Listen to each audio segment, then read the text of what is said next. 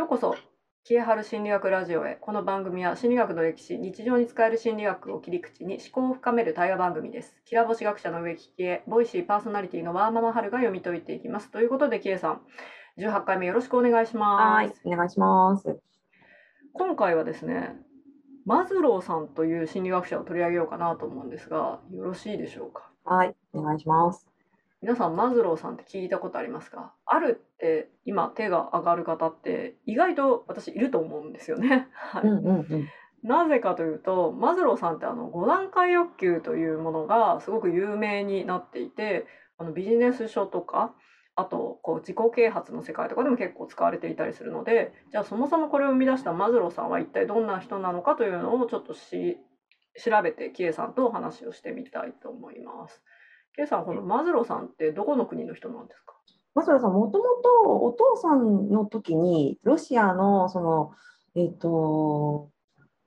あれだっけ、なんだっけ、ユダヤ人の迫害を逃れるためにニューヨークに渡ってきた移民みたいですね。うーん。じゃあ、アメリカ生まれ、アメリカ育ちなんですかうん、そうそう、生まれたのはアメリカなんだけど、お父さんたちの代がそんな感じみたいですね。はい、ニューヨークの心理学者で1908年に生まれていて1970年に亡くなっている方になります。62歳で他界されてますね。で、えー人間性心理学の生みの親と言われていましてこれは、まあ、精神病理を理解する精神分析の話と、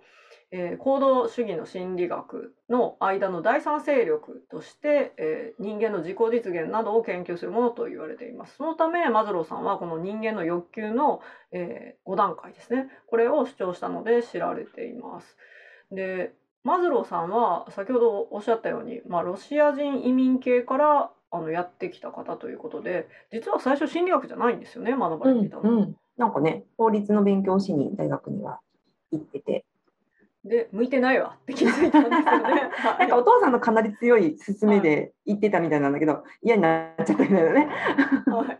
い、で向いてないわということで、うん。えーウィスコンシン大学に転校して心理学を学び直して卒業してから修士を取って博士を取ってっていう形で結局、えー、とブルックリン大学？あ違う。うんニューヨーク市立大学ですね。の教授になってらっしゃるんです。うんはいうん教授になられていてしかも最後はアメリカ心理学会の会長もされてらっしゃるんですよね。うんですね。はい、でそれを退任してすぐにえーお亡くなりになっているということで死因が心臓発作と聞いていまして、はい、結構、志半ばって。はい、うん62歳って多分早いと思うので、うんいろいろまだやりたいことがあったと思うけどもいろんなものを未完のまま亡くなってるっていうタイプの心理学者さんになります。ね。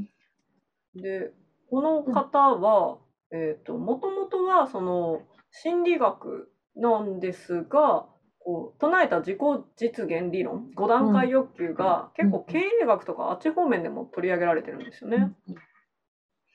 でうんうんこの5段階欲求って実は批判も受けてるんですか？そうそうそうそう、その、まず5段階ってしたのが、マズローさん自身は、えっ、と、欲求には階層があるよねって、定時の階層から工事の階層まであるよねってことは言ってるんだけど、これが5段階だよねっていうのは特には言及してなくて、どうも経営学の方で、いろいろ引用されるうちに、ピラミッドの形で見て分かりやすいとか、5段階に分かれてるとかっていうふうなのが、ちょっと、なんだ、言説として流布しているというかね、あの、そっちの方が広く広まっちゃってる。で、そっちの方が有名になっているのでっていう感じで、そこ、段階でなってないよね、人によって大事なものって違うよねとかっていう批判であったりだとか、マズローさん自身の研究の仕方が、あの有名で、えー、と自己実現をしている人を、会ったことないけど電気とか読んでピックアップしたりだとかっていうふうなその研究手法についてちょっと批判があったりとかしているようです。はい。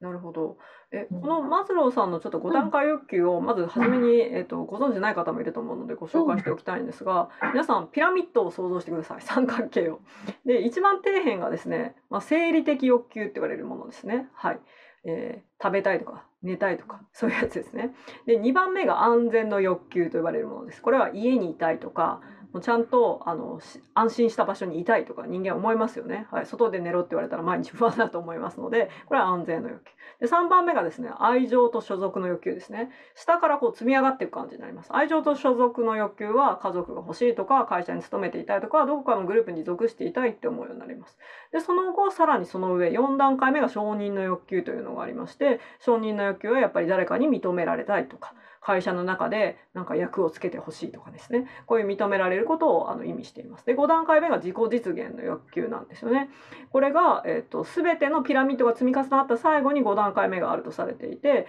例えばなんか平和に貢献したいよとか何かを想像して人々を満足させたいよとかですねそういった欲求につながると言われています。でこの一番下の欲求から、えー、下位の欲求で一番上の5つ目までが上位の欲求として唱えられてるんですよね。でもこのピラミッドはマズローさんは書いてないんですよね。そうみたいですね。マズローさんと仲良かったマクレガーさんっていうあの心理学もやってた経営学の方の本の中にもマズローの紹介はあるけどピラミッドは出てないってことなので、まだ誰が最初に作ったのかっていうのはちょっとわからない状態。うんでも実際このピラミッド三角形はいろんなビジネス書とか自己啓発本でもよく取り上げられているので、うん、見ているっていう方は多くいらっしゃるんじゃないかなと思います。すね、看護の教科書に載ってるからね。ああそうなんですね。うん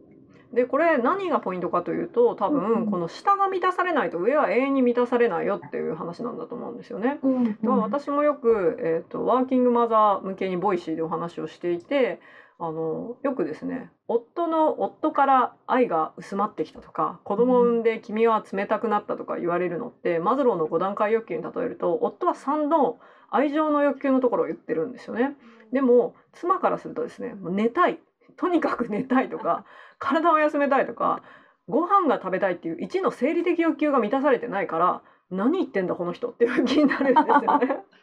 それどころじゃないよってね。それどころじゃないと。こっちは生存的なんだと。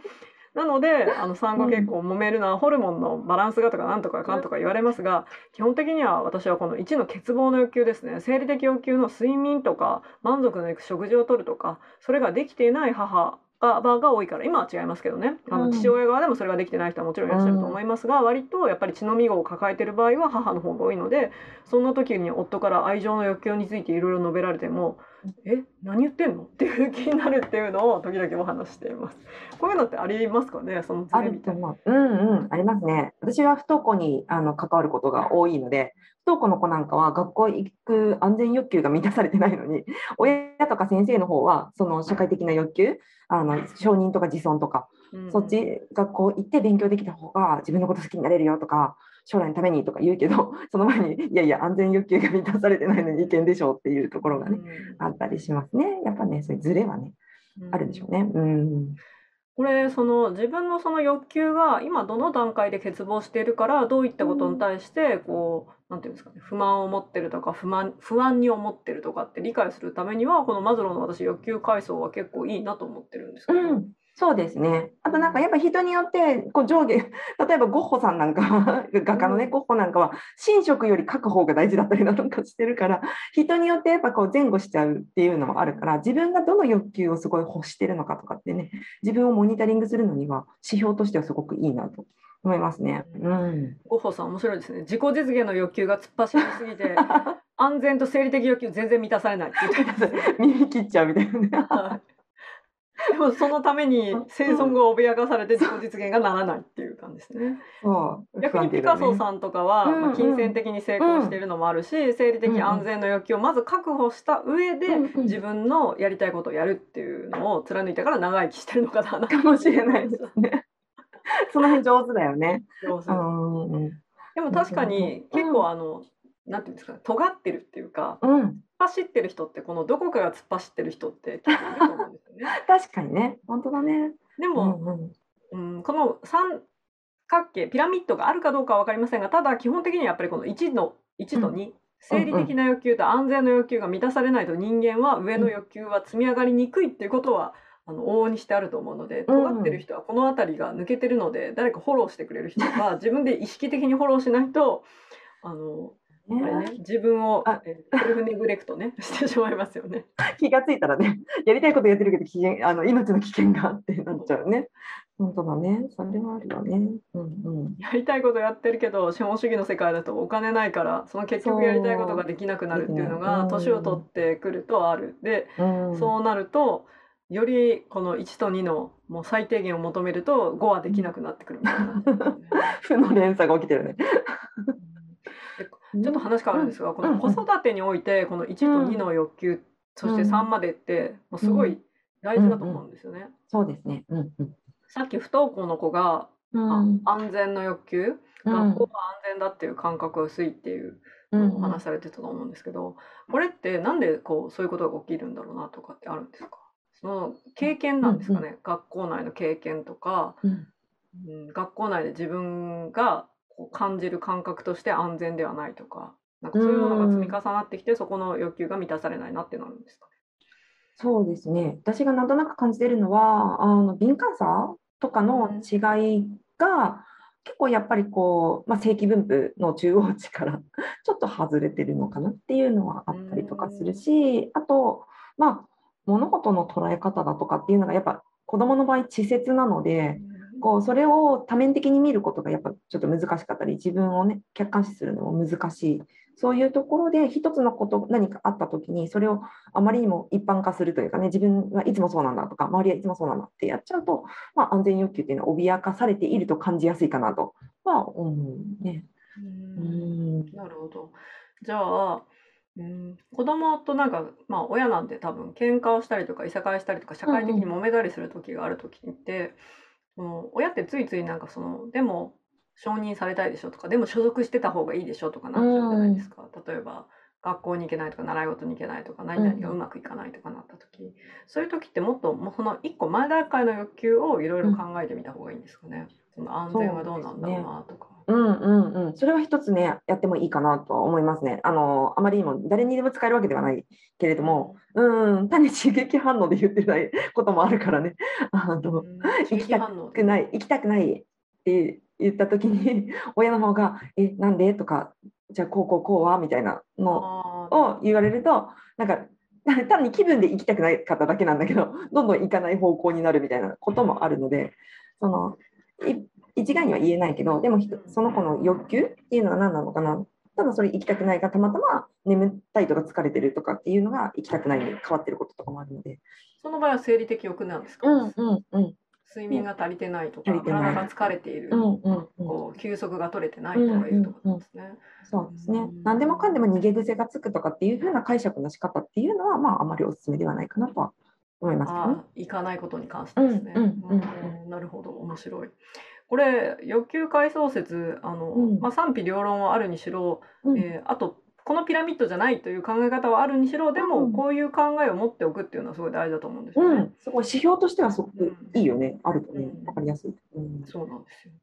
で皆さんもですねもしよかったらこれ有名なので何か自分がすごく不足している欲求不満だという思いがある時にどこかの階層で欲求不満があるなと思った時に一体自分はどこの欲求が不満なのかそしてその前段階はどうなのかとかそういうことを振り返ってみると本当にメタ認知というか自分のことがよくわかりますね。